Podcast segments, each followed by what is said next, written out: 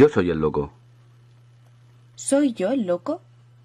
Quizás lo es toda esa gente. Locura y sabiduría, o quizás sabiduría y locura. Enfermedad mental o llanto eterno. Quizás solo miedo a la realidad, quizás solo miedo a la oscuridad. Locura irreversible o lucidez eterna. Quizás solo miedo a la noche sin final, quizás solo miedo a la vida eterna. Camisa de fuerza que encierra mi mente en una bóveda de cristal. ¿Soy yo el loco? Mi risa no me deja respirar. Quizá lo es toda esa gente. Locura y sabiduría. Quizá simplemente irrealidad. Nuestro camino puede parecer inalcanzable para algunos. Los ideales son muy altos, los requerimientos difíciles de cumplir. Los indulgentes, los perezosos no tienen cabida allí. No hay otra manera de recorrer el camino de los guerreros más que trabajando duramente. Bienvenidos a todos a un nuevo capítulo de la hora 25. Seguimos tejiendo una maraña de sentidos desde distintos lugares para que al final, cuando llegue el final del programa en algún momento, aparezca el tejido final. ¿Cómo podemos desarrollarnos para poder mejorar nuestras comprensiones y poder descubrir algún sentido un poquitito más trascendente que vivir, trabajar, endeudarse, tener hijos y morir?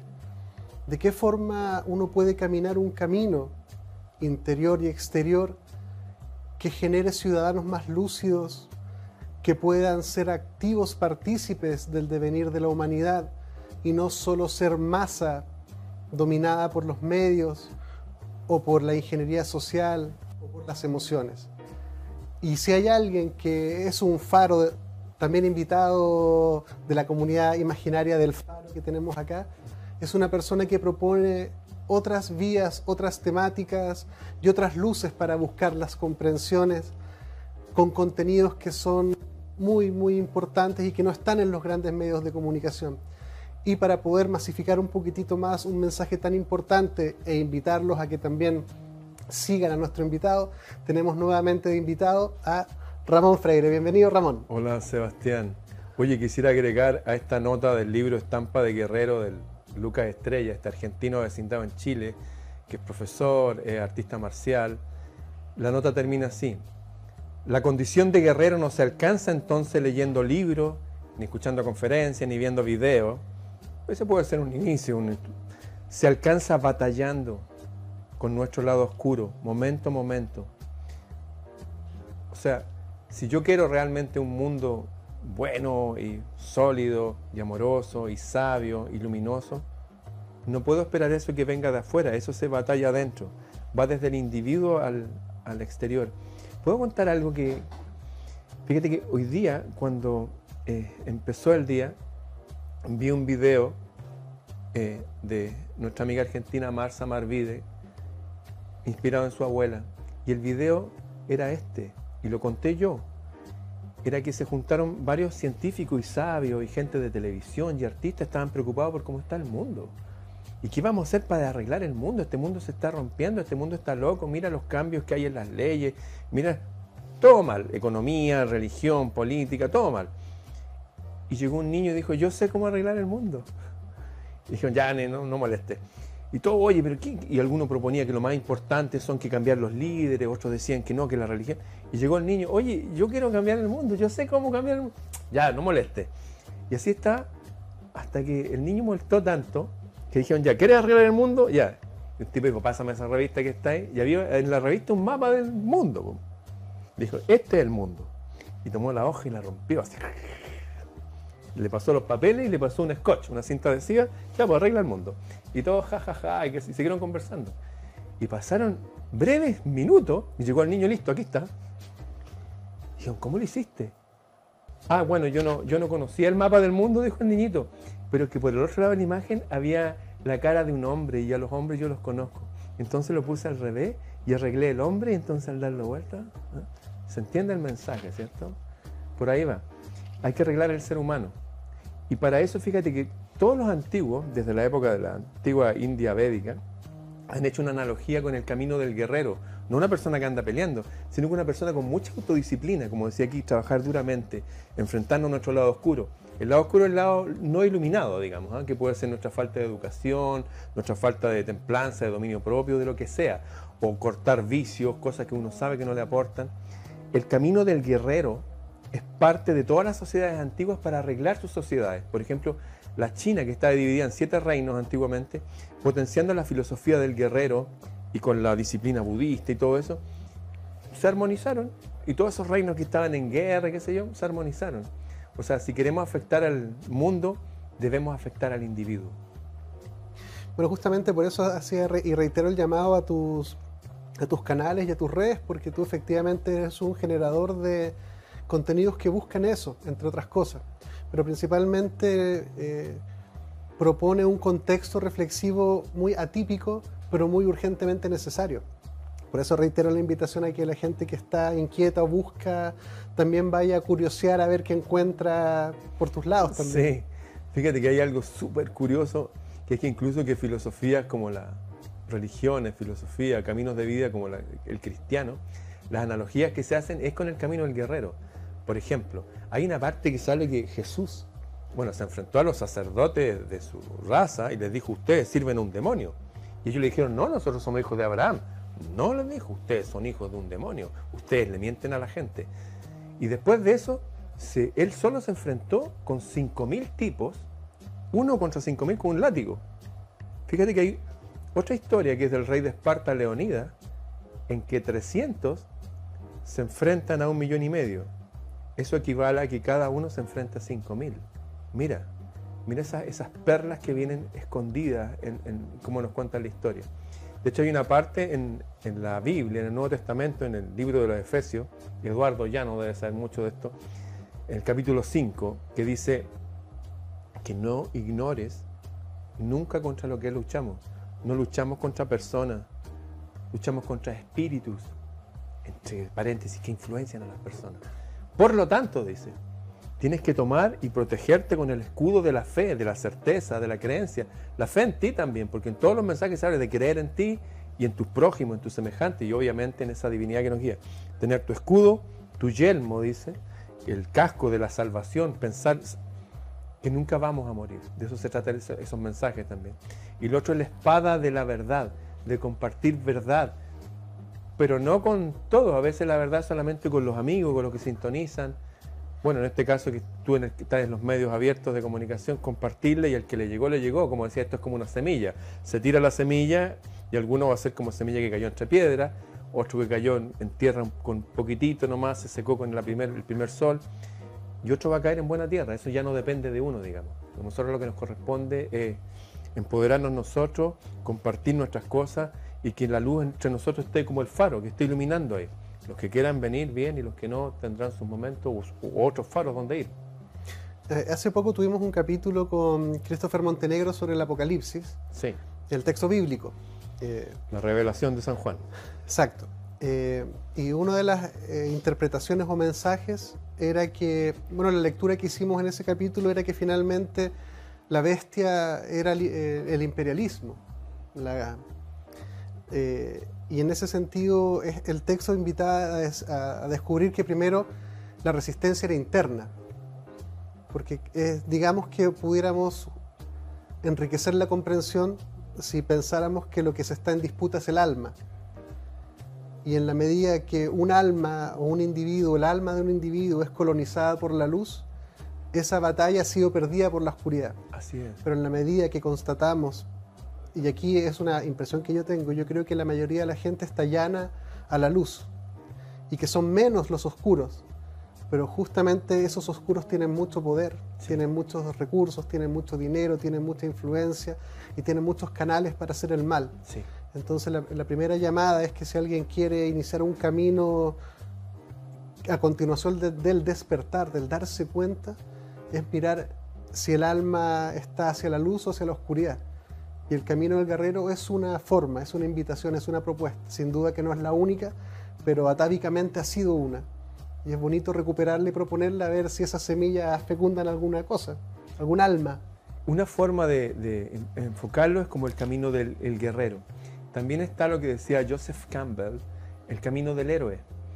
Y vemos que hay una especie de derrotero eh, circular que siguen todos los héroes. Y cuando hablo de héroes son personas que hacen algo heroico por su vida, que es enfrentarse, como dice ahí, a la sombra. Y más o menos el camino del héroe y el guerrero, que son eh, sinónimos de los mismos humanos y, y estar aquí, parte así. Y es que una persona vive una vida común y corriente, pero no está tranquila, sabe que hay algo raro aquí. Es raro esto de tener que estudiar tantos años para trabajar de lunes a... Bueno, finalmente tienes 15 días libres al año y con suerte cuando jubiles vas a tener un espacio para morirte. O sea, es algo muy raro. Entonces, el héroe vive una vida normal hasta que se empieza a hacer preguntas que le incomodan. Un poco como Neo, que decía en la madre que sabía que había algo raro. Bueno, y después tiene un llamado a una aventura. Por ejemplo, en el caso de Madrid, oye, seguir el conejo blanco. Y justo aparece una mujer con un tatuaje y la sigue. Pero después viene un momento en que que no, mejor que no. No, no, no, yo no, esto no es para mí. Se enfrenta a un desafío y no pueden hacerlo. Le dijeron, oye, salta, que saliera por la ventana de un edificio y no se atrevió. Y después siempre aquí aparece un mago, un viejo sabio, un dios, una diosa, aparece alguien inusual y te vuelve tu energía. Y después aparecen compañeros del camino nuevo. Y después te enfrentas a la sombra. Y mueres ahí. Hay un combate y mueres. Pero después de eso resucitas. Y, te integras otro poder en ti que ya tenías, pero que despertaste. Y después vuelven a tu vida normal, pero con otro chip. Y sirves de faro de luz para los otros. Ese es el camino del guerrero, del héroe súper resumido que deberíamos hacer todos. Y pasa por esa etapa, a veces que uno se entusiasma con algo, por ejemplo, uno de tus programas, no sé, los que hacen con Eduardo Llano a mí me fascinan, así, wow, sabiduría pura. Pero si yo me quedo en eso, me voy a entusiasmar un rato, pero si no lo aplico, si no me enfrento a mis propios desafíos, no va a pasar nada. El camino del héroe, del guerrero, lo que hablaba Jesús, Buda, es una invitación a que cada persona se transforme en un individuo y se haga cargo de sí mismo e incorpore en sí habilidades, virtudes, formas que quisiera ver afuera, las incorpore en sí.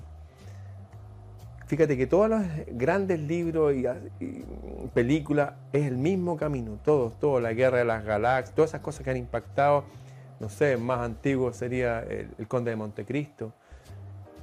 el Señor de los Anillos. El Señor de los Anillos y aparece el, mago, en este caso Gandalf, que el otro era Morfeo. Hay, hay algo que extractar de ello. Le dedico a la gente que, bueno, hice una saga de esto del camino del guerrero, y voy a estar hablando de estos temas después. Y hay un autor que se llama Joseph Campbell, el, que habla de los mitos y de los héroes. Hay unas entrevistas de él que son muy importantes, están en YouTube. Busquen eso, vayan directo a la fuente. Bueno, me gustaría eh, entrar un poquitito más en el camino del guerrero y en esta primera conquista del alma, que finalmente el Apocalipsis es un llamado a la resistencia. No solamente que leer el Apocalipsis en lo catastrófico y en las figuras horrendas y escenas horrendas que, que, que describe, sino que Apocalipsis viene de revelación. Así es. ¿Y cuál era la revelación? Era resistir al imperio a través de cultivar las enseñanzas de Cristo. Que más allá de que uno sea creyente o no, cuando uno lee las enseñanzas de Cristo, son bastante, transversales a las sabidurías que fueron desperdigadas por el mundo. Gandhi leía a Cristo, eh, Paramahansa Yogananda lee. Y todo eso parte por primeramente encontrar la luz adentro. Eh, con este mundo de despejismos que están adentro, de confusiones y, mal nutrido espiritualmente por una cultura que pareciera que su fin principal fuera empobrecer y estupidizar a la gente, Así es. más que darle herramientas reales para comprender eh, las posibilidades que tiene la vida.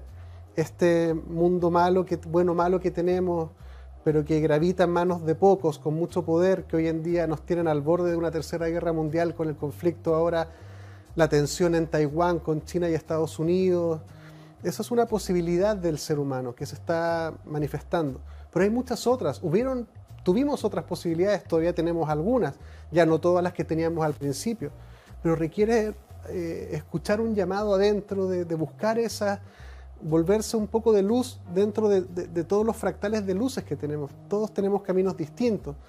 Eh, tú haces una tremenda cruzada propagando reflexiones, calentando el alma de la gente, proponiendo temáticas. yo estoy en este programa, otra gente anda en terreno, otra gente anda en religiones, otra gente anda en el arte, y todos tenemos un poquitito de algo. Y somos más, pero no estamos ni organizados ni tenemos los recursos. Y lo único recurso que tenemos es llegar a ser tan, tan, tan grandes que opaque a los pocos oscuros, digo yo. Bueno, dijiste hartas cosas con respecto a que podríamos llegar a una guerra mundial. Las guerras siempre han sido para disminuir la población. Si tú, por ejemplo, eras mi primo y tenías el reino de Prusia, Alemania, y yo era, eh, tenía el reino de Inglaterra, yo era Jorge III, qué sé yo. Si nuestros reinos crecían mucho, tengo bocas que alimentar, se van a volver contra mí. Entonces yo te hacía la guerra a ti, mandaba a la gente y se mataban entre ellos. Estoy resumiendo la verdad de cómo es este cuento. Las guerras son para achicar la población. La Primera Guerra Mundial fue una guerra entre primos hermanos. El rey de Inglaterra, el zar de Rusia, el kaiser alemán, bueno, y el rey de Grecia, el rey de... son todos primos. Todos primos. Eso debería hacernos reflexionar. La guerra es para disminuir la población. Hay guerras abiertas, como dos ejércitos que se enfrentan. Yo creo que ya estamos en la Tercera Guerra Mundial. Y la población ya está siendo disminuida por otras vías. Ah, para complementar tu dato, la otra vez quedé como eh, medio así golpeado cuando vi que en la Segunda Guerra Mundial eh, algunos cálculos que incluso que pudieran ser conservadores daban cuenta de que habían muerto 66 millones de personas. Mm. Es decir, que es como matar a toda la población chilena tres veces. Chile, Argentina y Bolivia. Pues, si somos 20 millones aprox, según el censo, que bueno, habría que ver qué, tan... Pero asumamos 20. Es decir, matamos a todos los chilenos, a todos los que habitan en este terreno una vez. Volvemos a repoblarla. Los matamos a todos de nuevo volvemos a repoblarla, matamos a todos de nuevo. Ya, y después tenemos que esperar a que hayan 6 millones más y los matamos. Esa es la magnitud de las muertes, 66 millones de personas. Eso es lo que nos dicen, porque la, Segunda Guerra dio paso a estos totalitarismos y por ejemplo en China, según cifras China, según cifras externas dice que fueron más de 100 millones. Según cifras de China, ellos mataron a 60 millones, mataron lo mismo que mataron en la Segunda Guerra Mundial para imponer el comunismo. Nadie habla de eso. Nadie habla de Mao como que fuera un genocida. Nadie dice esas cosas. Con respecto al apocalipsis, que significa revelación, que tocar incluso este tema para algunas personas puede sonar como medio raro. Déjame hacer este, este dato para que puede ser muy interesante.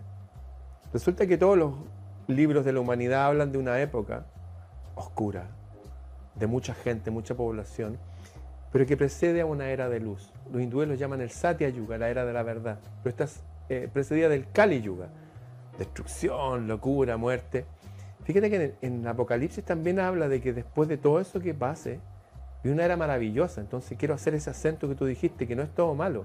Nos dicen, oye, va a haber un movimiento, es como, oye, hay una tormenta, vamos a atravesar una tormenta. Bueno, amarrémonos. Pongámosle unas ramas para allá, unos palos para que esté más estable. Hagamos algo para atravesar la tormenta. Fíjate lo que sale ahí en esa tormenta escrita. Dice Juan que estaba en la isla de Patmos y fue llevado a un cielo y vio lo que iba a venir. ¿Y sabes lo que vio? Dice que vio langostas con colas de escorpiones que volaban y que tiraban fuego y azufre. Y en las langostas veía como dientes y veía caras de hombre. ¿Sabe lo que está describiendo un helicóptero con lenguaje del siglo I, langostas, con las escorpiones, con ruidos de caballos preparados para la guerra. ¿Cómo preparaban los caballos para la guerra en el Imperio Romano? Con metal, ruido metálico y tiraban fuego y azufre. Y dice que veía, eso veía en el aire, y en tierra veía como leones con colas de serpiente, pero desde la cola de serpiente tiraban fuego y azufre. Leones cola de serpiente. Está describiendo un tanque con lenguaje de un hombre del siglo I. ¿ah? O sea, si uno empieza a ver esas cosas de ahí, algo hay. Algo hay con el tiempo circular que se llama, algo hay con todas estas veces que ha habido civilizaciones y se han destruido. Por eso hay palacios hundidos alrededor de Japón y perdidos en las selvas de la India. Bueno, y los mayas y los aztecas. Han habido civilizaciones gloriosas y han desaparecido. Bueno, los estudiosos del tema hablan que han habido casi, ahora vamos a la quinta desaparición de esta civilización en que quedan algunos y viene una nueva. En el calendario del sol azteca habla que el mundo fue destruido por viento, por fuego, por hielo y por agua. Los geólogos sí nos hablan de hielo y agua y por eso podemos ver, no sé, ir a sacar mariscos del cajón del Maipo, que en Chile es unas montañas, unos cerros arriba, pescado fosilizado. O sea, ¿han habido cosas así? Claro que sí. Y, venimos a otra cosa así al parecer, sí, yo no tengo ningún problema con eso. Pero hay algo más, que nadie habla. En cuanto al camino del guerrero y toda esta gente, fíjate que hablamos del Apocalipsis, la revelación de ese tipo que era discípulo de Jesús. Fíjate que Jesús, una vez en un cerro, bajaron dos seres luminosos, dice. Y está Pedro y Juan y Jacob, que eran los hijos de Zebedeo, le decían también los hijos del trueno, porque tenían un carácter súper agresivo. Una vez fueron a un pueblo, por ejemplo, y no lo recibieron. Dijeron, no, ese tipo tiene un demonio, por Jesús, que Jesús tenía un demonio. No los queremos recibir. Y estos dijeron, hagamos que baje fuego del cielo a la tierra y los consuma a estos tipos. Jesús le dijo, hey, no, no, nuestro camino no va por ahí. Bueno, estaban ahí en un cerro y bajaron estos seres luminosos que están en todas las culturas. Está en la cultura china, cuando estaba el emperador chino, bajaban estos seres luminosos y le enseñaron el arte de, poner agujas, de las líneas que de fuerza que hay alrededor del, del, cuerpo humano. Bueno, estaban estos seres que se comunicaban con Jesús. Y Jesús después de eso iba y les hablaba, oye, tranquilo, miren, todo va a estar bien. O sea, hay un momento en el futuro inmediato tal vez que es súper bueno. Pero es necesario para llegar a esto que esto se mueva un poco. Porque el mal ha avanzado mucho aquí en la tierra. ¿Y cómo llegar a ese momento? Con cierta actitud, que no consiste en estar orando así. No, es el camino del guerrero. De hecho, el último consejo que dejó Jesús a la gente, dijo, ¿saben qué? Quieren permanecer firme acá, quieren estar bien, quieren... No se preocupen nunca por nada.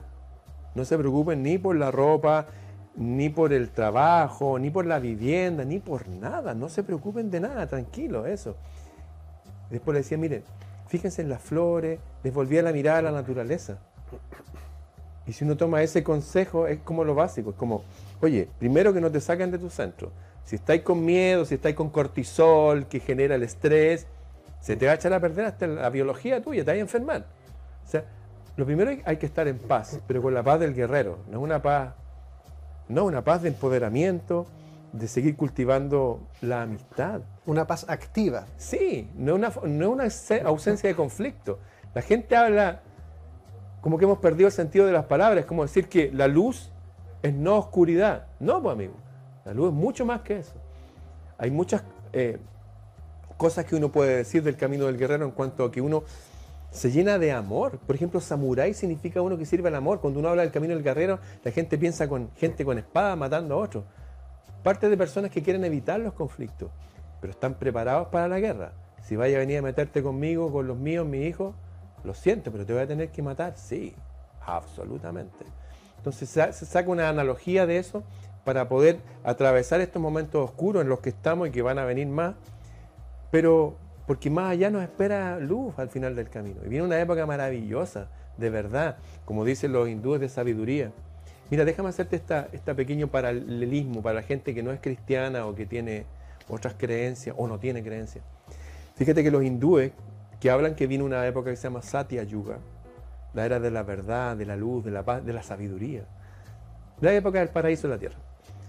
Dicen que antes de eso está el Kali Yuga, que es locura, muerte, depravación, todo. Pero dice que cuando empiece el Satya Yuga, justo cuando vaya a empezar, va a ser en un momento de guerra, de locura y de muerte, de desolación. Pero en ese momento preciso llega Vishnu. ¿Quién es Vishnu? Es el verbo creador de Brahma, del dios creador. Y llega montando un caballo blanco que vuela, como un Pegaso. Los vikingos dicen que antes que venga el, la etapa en que el Valhalla va a estar acá, hablan del Ragnarok, la última batalla. Y en esos momentos que mueren hay una batalla donde batallan dioses y hombres. En ese momento vuelve Odín montando un caballo blanco, que es el dios de ellos. Y para los judíos, los árabes, bueno, y también los cristianos que se apegan al Antiguo Testamento, dice que va a haber una gran batalla antes del día del Señor, antes que Él sea el paraíso en la tierra, y que vuelve, los árabes dicen que vuelve su, bueno, eh, su mensajero en un caballo blanco, los judíos hablan de que vuelve su profeta, su mesías en un caballo blanco, y en el Apocalipsis para los cristianos dicen que después de esa guerra vuelve Jesús montando un caballo blanco. Todo el mundo habla de caballo blanco, todo el mundo, todo el planeta, desde hace miles de años hablan de un periodo de oscuridad con mucha gente en el planeta, pero que precede un momento de luz maravilloso. Pero en cada uno de ellos, incluso en el Bhagavad vaya a ver que cuál es la actitud que le enseñan a, Arjuna, por ejemplo, que no quería batallar. No, tenéis que batallar, tenéis que empoderarte. Eso. Y la batalla se da en uno, haciendo que nuestro reino interior esté en paz, que nuestro reino interior sea sabio, como ese niñito que reparó esa imagen del hombre y el clavo está en el mapa del mundo. Tenemos que repararnos, en iluminar nuestras partes oscuras. Así vamos a atravesar, así vamos a ocupar bien el tiempo. Aún no viniera el apocalipsis en nuestras vidas, esa gran batalla, sí va a llegar cuando dejemos este mundo. Y en ese momento, según como hayamos sido, según lo que dicen todos los, nuestros ancestros, tendremos la posibilidad de tal vez irnos a un mundo mejor que este. Fíjate que ese mismo tipo que inspiró a Juan, que, que se escribió el libro del Apocalipsis, decía, estaba al lado de un tipo que estaba crucificado, que se iba a morir. Y le dijo, que tenía que estar tranquilo porque en un rato más iban a estar juntos en el paraíso. Todas las culturas también hablan de que hay una cortina más allá que nos separa de lo que nosotros conocemos muerte, pero que hay vida más y una vida superior a esta.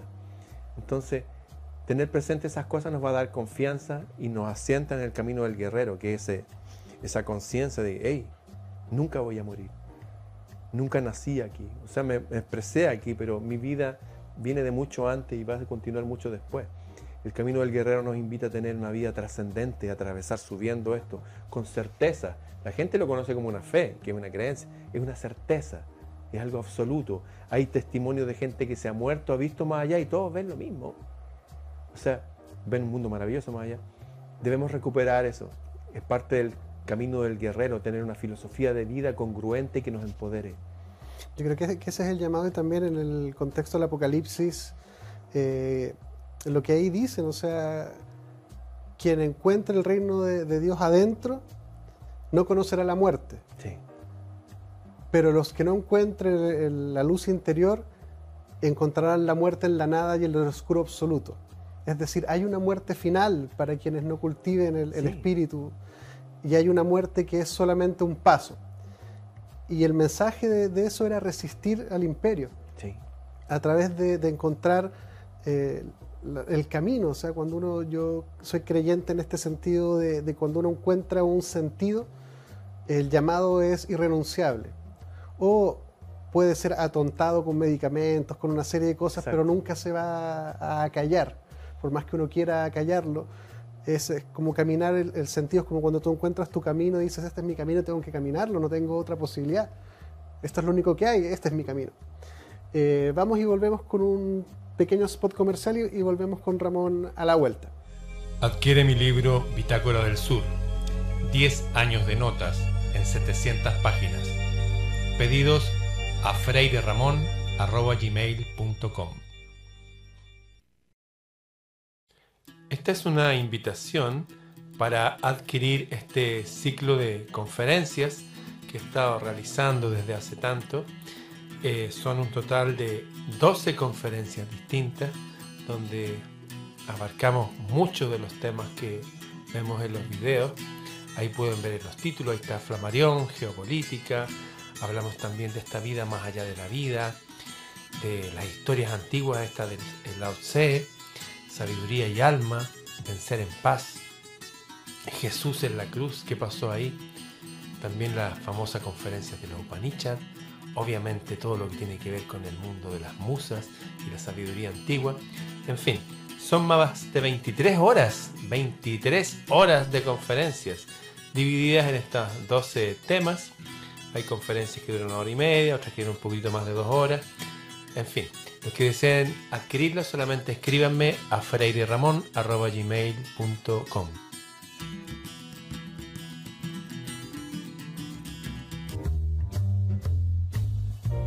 Bienvenidos de vuelta, estamos proponiendo un capítulo que despierte el apetito por una educación y una formación un poquitito más esencialista, que permita mejores comprensiones de, las posibilidades de la realidad. Nosotros vemos solo algunas, pero no son todas, para que las otras que puedan ser mejores que estas se materialicen, requieren un camino interior de cultivar el alma, el espíritu. Y en ese sentido, aquí Ramón lleva un gran camino en eso, que ahora próximamente, en septiembre, lo va a tener visitando a los hermanos argentinos Así que Ramón, ¿nos puedes contar un poquitito de, esa, de ese viaje? Sí, bueno, es un viaje insólito porque me habían llamado un, grupo de mujeres de Córdoba que me querían pagar el pasaje, y tiene una asociación de algo espiritual. Y yo dije que no, no. Después me llama un grupo de abogados por estas cosas muy de la pandemia. Y no, no. Pero me llamaron de Buenos Aires y me dijeron, oye, acá queremos... Y dije, sí, pero me dijeron, oye, vamos a ponerte un teatro y todo. Le dije, no, yo acá hablo en un ser. No, me dijo, no, no funciona así. Eh, el mejor teatro que tenemos es el Ateneo ND. Que eh, me hablaron de, unas cosas, me mostraron, dije, esto es demasiado. dije, bueno, ya sí. Y bueno, ya se ha vendido casi todo. Se vendió muy rápido.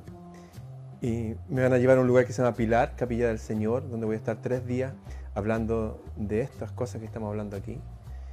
Y también ya está, va a ser tres días de vivir con la gente, como un gusto, tres días de paz, música, en un lugar súper lindo, con un lago. Me lleva una mujer que se llama Marsa Marvide, que es coaching, es también es máster en desarrollo personal y autoliderazgo, es actriz también.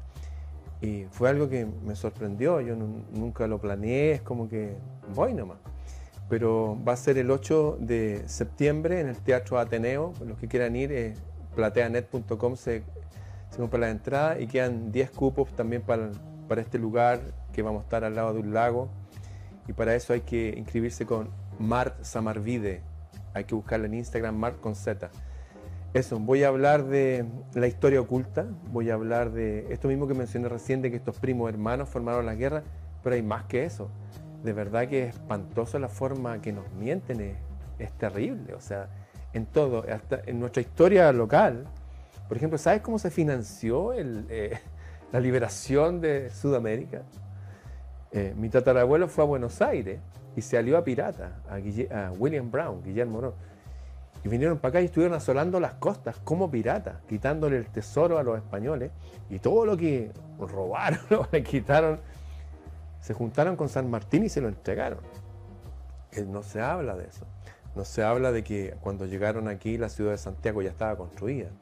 Que hay calles diagonales en, el centro de Santiago que no están en ningún mapa español. Ninguna ciudad española tiene calles diagonales, porque hay una calle diagonal. Bueno, el 2016 quedó establecido para Chile oficialmente que Chile es una ciudad solar, que fue construida según el solsticio de invierno. Tengo mi mejor amigo Diego Vergara Lira que estuvo ahí en la Catedral de Santiago con un goniómetro midiendo todo y Chile es una ciudad solar, igual que la ciudad de Quito. ¿Por qué?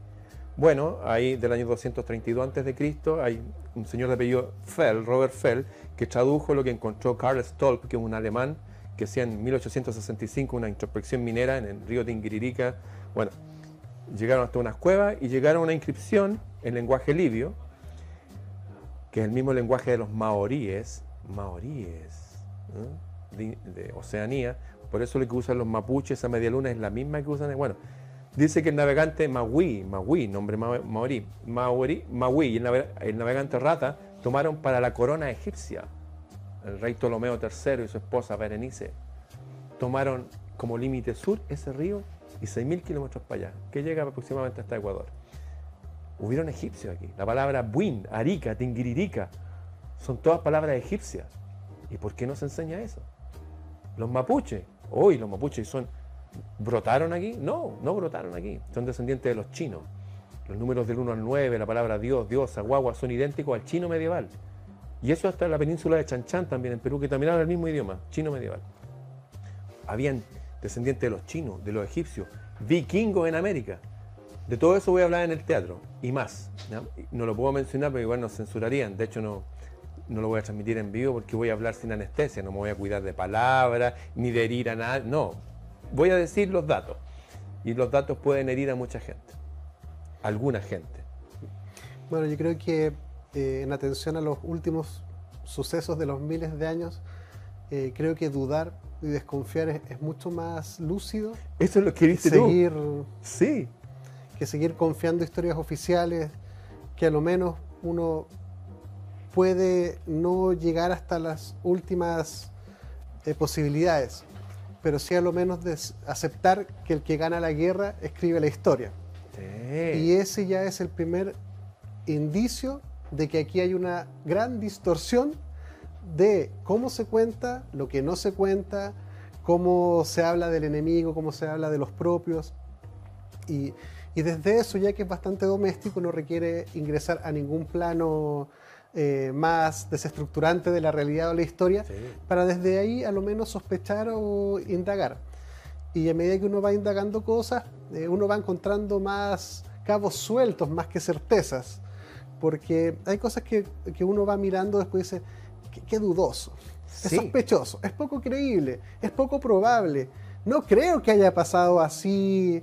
Yo últimamente estaba pensando, así, o sea, los egipcios construyeron unas pirámides gigantescas que era una obra para, una, para lo que nosotros, a, a ver, tengo que decirlo de esta forma, en base a lo que se nos ha contado que fue la cultura y el país egipcio y toda esa, civilización, era básicamente imposible que lo hicieran, por los recursos, por todo lo que se nos contó a nosotros. Y además es doblemente dudoso pensar de que nadie se acuerda cómo las hicieron. Al igual que no se acuerdan cómo hicieron los Moai, al igual que no se acuerdan cómo hicieron, eh, no sé, Machu Picchu, o sea, básicamente las obras que eran un salto cuántico de lo que se nos contaba que era la civilización, todo olvidado. Nadie aprendió nada, nadie escribió nada, ningún viajero recuerda nada. Tú dices, es muy poco probable que en atención a la magnitud de la construcción que desafía todo lo que se nos contaba como nivel civilizatorio de los egipcios y de todos estos pueblos, nadie se acuerde. ¿En verdad? Mira. ¿Nadie, nadie escribió nada? Eh, sí. En el siglo XIX, el demonizado Napoleón fue como un ejército compuesto con casi 200 científicos, a Egipto.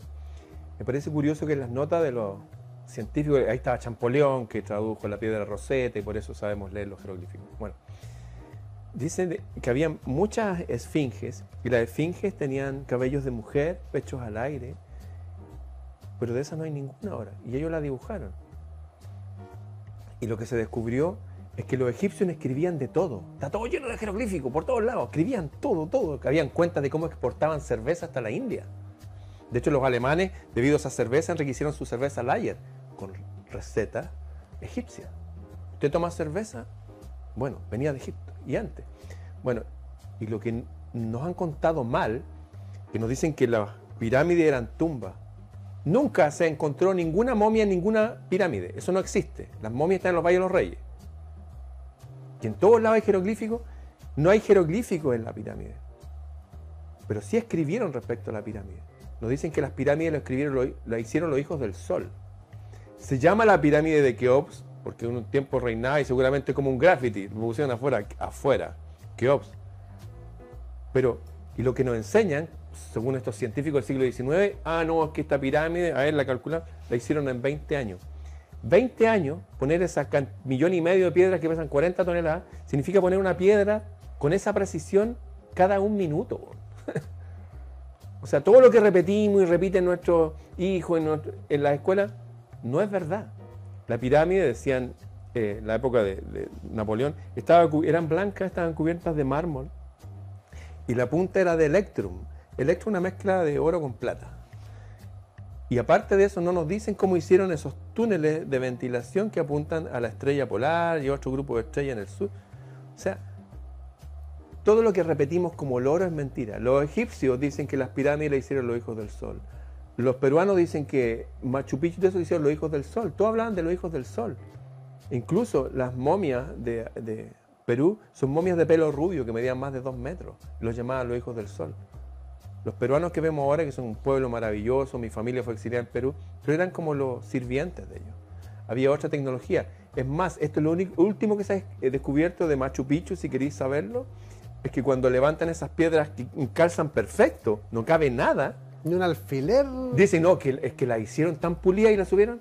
O sea, no voy a decir la palabra, pero por favor. ¿Sabes lo que se ha descubierto? Al levantarla, las piedras están unidas con una H, imaginemos un hueso de esos que dibujan los dibujos animados de perro, de metal, ¿ah? de hierro.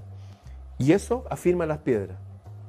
Entonces lo que ellos dicen, los científicos ahora, no, es que tallaron ese hueso, esa, cavidad, y trajeron una máquina que fundía hierro portátil, y, le echaron, y rellenaron ese huesito. No, no es así. Hay otra posibilidad es que esas cosas las hicieron efectivamente una fundición y esas piedras no eran tan sólidas cuando las hicieron, eran más blanditas. Y de eso también hay registros en Egipto, que ellos usaban una forma distinta y muchas cosas que vemos como piedra es como un indígena de la, no sé, de la Amazonía perdida que le lleva un pedazo de cemento. Él piensa que es piedra, pero no es piedra, pues es cemento. Eran otras formas también, habían otras tecnologías, a tal nivel que todas esas antiguas culturas hablaban de lo mismo, hijos del sol, gente que volaba por el cielo. En Egipto hablaban de eso, en la India hablaban de los vimanas que vuelan, en Chile, María Graham en su libro habla que salieron dos de estas naves del agua en Copiapó que volaban. Hay una historia que no nos han contado. Y en esta historia siempre han habido otro tipo de seres que están sobre nosotros, que vuelan, que están ahí. Al parecer no interactúan con nosotros, según Salvador Fraichedo, un sabio jesuita que dejó a los jesuitas, decía que sí tienen mucho que ver con nosotros, y nos cosechan. Ahí creo que es importante eh, todas estas miradas que cuestionan y proponen distintas lecturas o distintas posibilidades. Eh, es muy difícil llegar a, descubrir cuál pudiera ser la, la verdadera, lo más creíble. Y ahí tenemos mucho para conversar. Pero yo creo que a lo menos hay que aceptar que la historia oficial no es creíble. Así es. Yo creo que eso por lo menos antes de entrar a, todo lo que alguien lo pueden tildar de cualquier cosa, eso dejémoslo por lo pronto de, entre paréntesis, ni siquiera nos desgastemos en ese mundo, solamente atendamos una mínima racionalidad para pensar cómo diablos eh, culturas teóricamente retrasadas lograron hacer cosas que nosotros ahora no podríamos hacer y nadie se acuerda. Sí. Entonces, ¿algún día salimos del oscurantismo en verdad? ¿O todavía se siguen ocultando cosas? ¿Todavía siguen...? Porque la verdad que yo, escuchando tus programas, conversando con distintas personas, la verdad que uno al natural no repara en esas cosas porque lo cotidiano te consume en otros aspectos. Pero cuando uno se, se para un poquitito, sale de lo cotidiano, puede reflexionar un poco, tú decís, a ver, ya, está bien, no, voy a decir que estamos siendo visitados por extraterrestres, tampoco lo puedo negar, eh, pero tampoco lo puedo afirmar. Pero sí hay tantos vacíos de sentido evidentes en la historia del mundo que a lo menos llama a una Lucia a cuestionarla y también cuestionar a las autoridades en el uso del poder. Sí, a lo menos en un sentido muy doméstico, muy cotidiano, muy, muy pequeño, no estoy hablando de cosas de ninguna fuera de otras dimensiones, estoy hablando de que hay cosas que son evidentemente poco creíbles. Evidentemente, la otra estaba viendo unas fotos de, las grandes construcciones de, no sé, por ejemplo, de, las capillas góticas, qué sé yo, todas esas, que, son de un nivel de ingeniería. En esa época no había ni ingenieros civiles ni nada, ni, ni computadores que simularan unas cosas a un nivel de perfección que, es asombrosa, asombrosa. Y las fotos que acompañan la construcción son tres viejitos con chalas, con una carreta con piedras, con unos burros, en unas calles de lodo. Sí. ¿Y tú crees que yo voy a creer que esa gente llegó a hacer esa, esa construcción con perspectiva 3D, con niveles de detalle que ya casi lo hacen los el láser, en unas alturas gigantescas. Entonces, eso a lo menos da para sentémonos a conversar sobre esto de nuevo para ver cómo era la cosa. A lo menos, a lo menos. Y ni siquiera irse para ninguna explicación de ninguna naturaleza. Simplemente decir las capacidades de, que nos dicen de la época no son coincidentes con el nivel de arquitectónico, de magnitudes, de perfección, de tridimensionalidad de las cosas. Y eso ya es suficiente para decir, a ver, volvamos a repasar esto una vez más, a ver cómo era. Y ahí empiezan a saltar cuestiones que no tienen ningún asidero, por lo menos dentro de la misma historia que nos cuentan, porque nos cuentan que la humanidad, no sé, en el 1200, 800 años, bueno, las pirámides son de antes. Tú ves cómo era el tiempo, cómo cuentan la historia de Jesús. Eran unas personas que andaban con unos burros, con unas charas y unas túnicas. Así es. Y tú decís, yo sea, miles de años antes hicieron esas pirámides. Y eso que eso eran eh, avanzados para lo que era. Y claro, hay una deformación televisiva sin duda, una cuestión, pero finalmente esa es la historia que nos cuentan, eso es lo que han repetido todos los años en televisión nacional de la, de la época de Jesús, de la historia de Jesús. Todo falso. Yo creo que nos quedamos como con las creencias de niños y no las actualizamos como adultos. Exactamente. Y ese camino hay que recuperar.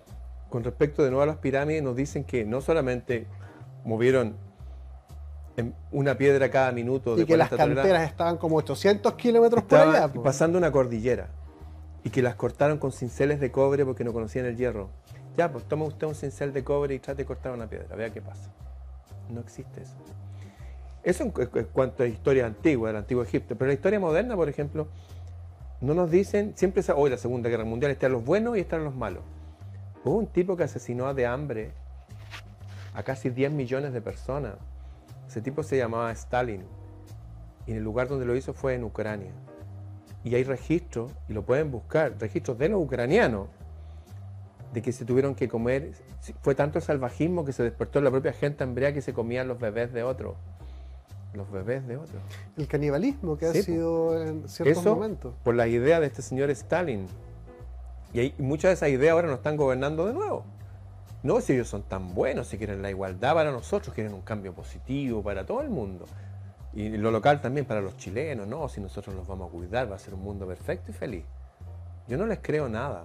Ustedes están malditos por lo que hicieron en el pasado. Sirven a espíritus y demonios que mejor ni nombrarlos aquí, pero se les va a acabar el tiempo. Todas las culturas antiguas hablan que esa, ese espíritu oscuro, como empezamos el relato de, que hay, luchamos contra algo que es invisible en el fondo, que se aprovecha de los humanos, los inspira, eso se le va a acabar el tiempo, se le está acabando el tiempo. Vino la, la era del Satya Yuga, de la verdad, de la luz, vino un paraíso en la tierra. Y como tú dijiste, hay gente que, no sé, no va a entender nunca. Yo lo veo, hoy día lo veo así. Antes pensaba que toda la humanidad somos todos los que estamos aquí. Hoy día yo ya no creo eso. Yo creo que esto es igual que el resto de la naturaleza. Un árbol tira mil semillas. Con suerte crece una. Una tortuga pone dos mil huevos y sale la tortuguita. Con suerte vive una o dos. Yo no creo que todos vayamos a pasar a otra etapa como piensan algunos New Age. Creo que esto es algo súper simple, que las personas que no quieran estar aquí, que no quieran entender, se le apaga la conciencia nomás y listo. ¿Por qué tendríamos que todos pasar a otra etapa?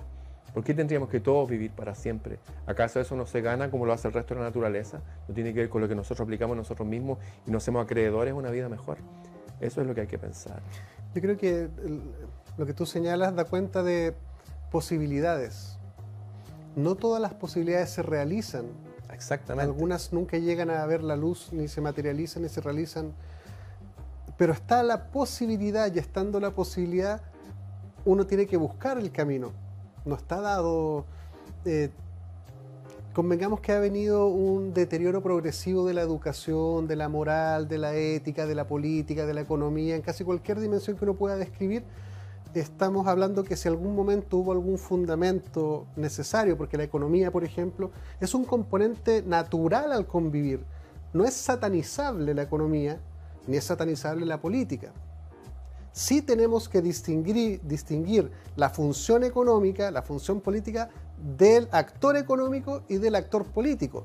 porque en, esa, en comprender esa diferencia es donde uno empieza a mirar la mala calaña de algunos, Exactamente. no todos, de algunos, y sobre todo la, el gran, los gran actores que son para poner en escena cosas. El cotidiano del chileno siempre dice, oye, sí, los políticos, esto, lo otro, pero al final son todos iguales. Al final todos sus hijos van a los mismos colegios. Al final igual se juntan, se casan entre ellos. Al final igual hacen como que pelean, pero después tú los veis muertos de la risa tomando un cafecito. Esa constatación ciudadana, cotidiana, da cuenta de que sospechamos de que nos están engañando Sí. en algún grado, de alguna forma.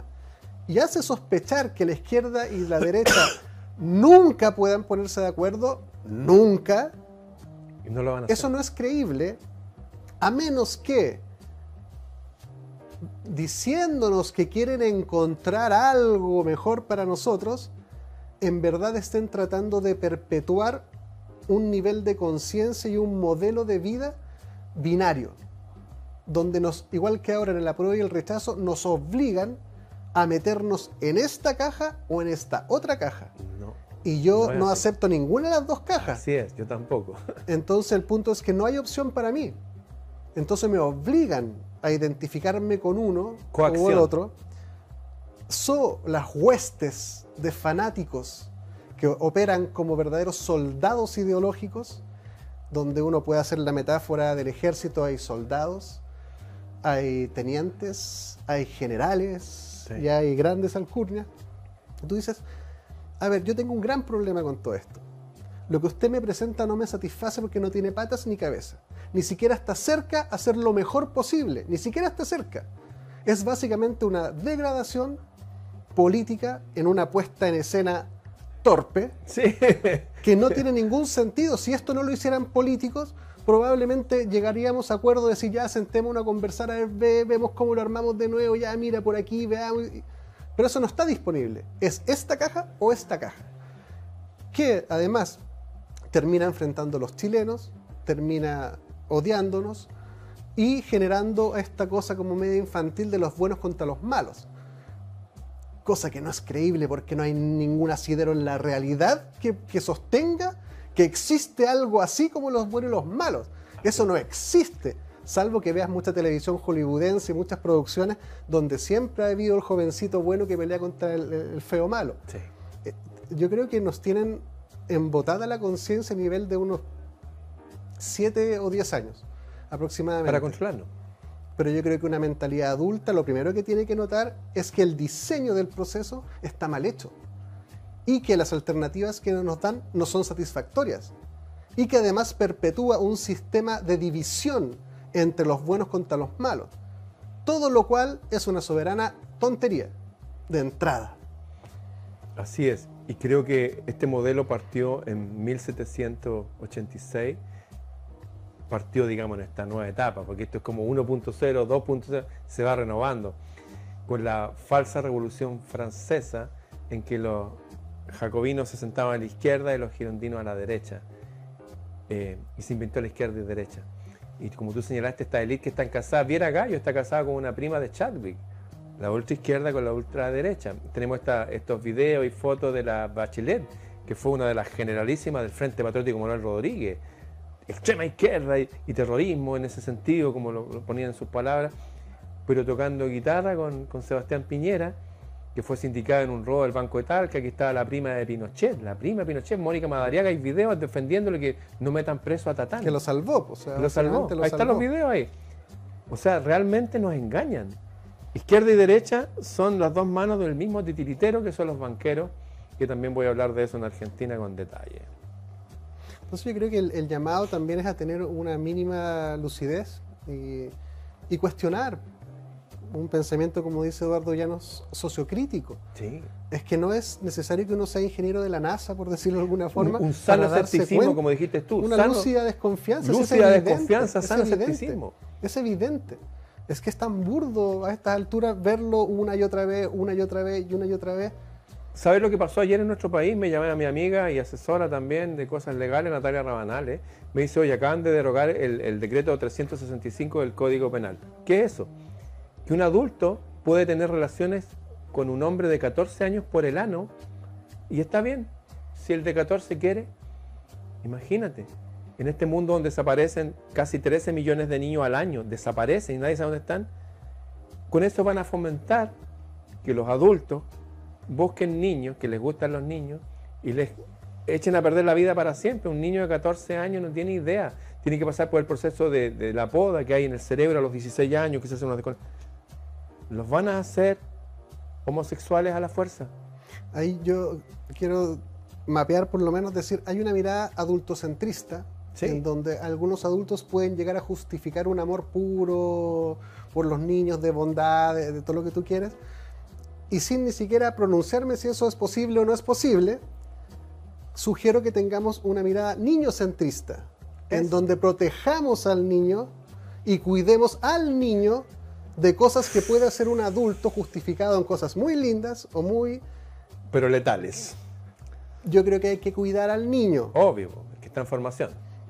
Ramón, se nos acabó el oh. tiempo, pero bueno, te vamos a invitar, estamos eh, con algunas ideas por ahí. Eh, bueno, agradecer, voy a aprovechar también de regalarte un, oh, libro, De, Paulo Maluc, un poeta. Agradecer a Ediciones Quinta también que nos regalaron libros para regalar a nuestros invitados. Y yo feliz regalando libros, así que ahí muchísimas gracias. Qué lindo, gracias. Eh, Ramón, muchas gracias por venir, siempre muy interesantes tus reflexiones obligan a, mover el engranaje del pensamiento y creo que ese es el camino y ya uno llegará donde llegará, encontrará, creerá lo que, lo que quiera creer o encuentre creer, pero por lo menos echemos a andar un poquitito esta lúcida desconfianza, porque aquí le faltan muchas piezas al rompecabezas y parece que a nadie le importa demasiado. Así es. Muchísimas gracias Ramón, muchísimas gracias a los que nos siguen. Síganos en el canal YouTube La Hora 25 Chile.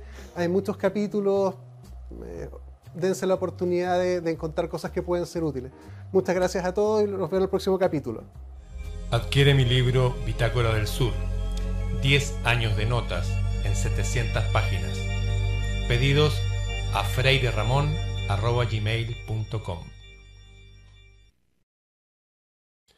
Esta es una invitación para adquirir este ciclo de conferencias que he estado realizando desde hace tanto eh, son un total de 12 conferencias distintas donde abarcamos muchos de los temas que vemos en los videos. Ahí pueden ver los títulos, ahí está Flamarión, Geopolítica, hablamos también de esta vida más allá de la vida, de las historias antiguas, esta del Lao Tse, Sabiduría y Alma, Vencer en Paz, Jesús en la cruz, ¿qué pasó ahí? También la famosa conferencia de los Upanishads, obviamente todo lo que tiene que ver con el mundo de las musas y la sabiduría antigua. En fin, son más de 23 horas, 23 horas de conferencias divididas en estos 12 temas. Hay conferencias que duran una hora y media, otras que duran un poquito más de dos horas. En fin, los que deseen adquirirlas solamente escríbanme a freireramon.gmail.com